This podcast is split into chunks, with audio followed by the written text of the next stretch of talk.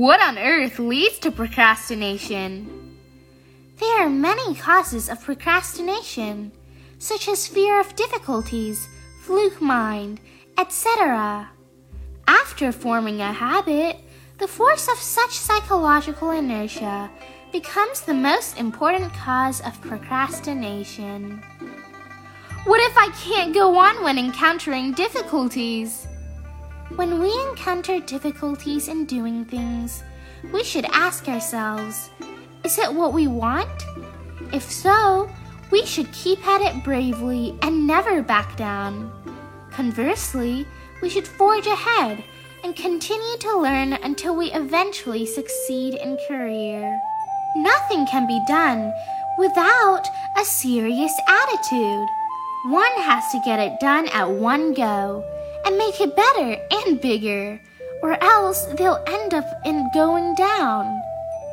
At other times, I think the reason for my reluctance in doing things is the idea that I'm not suitable to do it.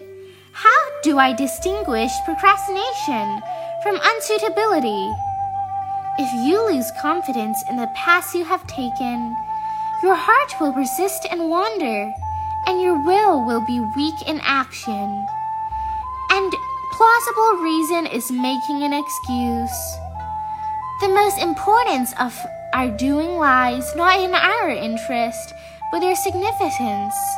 The more meaningful they are, the more difficulties there will be, which depends on our aspiration and wisdom to face. Aspiration runs through the process of actions and wisdom determines their success. Original aspiration tends to be weakened by the obstacles in reality, which is a common issue for human beings. Therefore, we place great emphasis on never forget the initial aspiration. What shall we do? Is there any good solution to procrastination?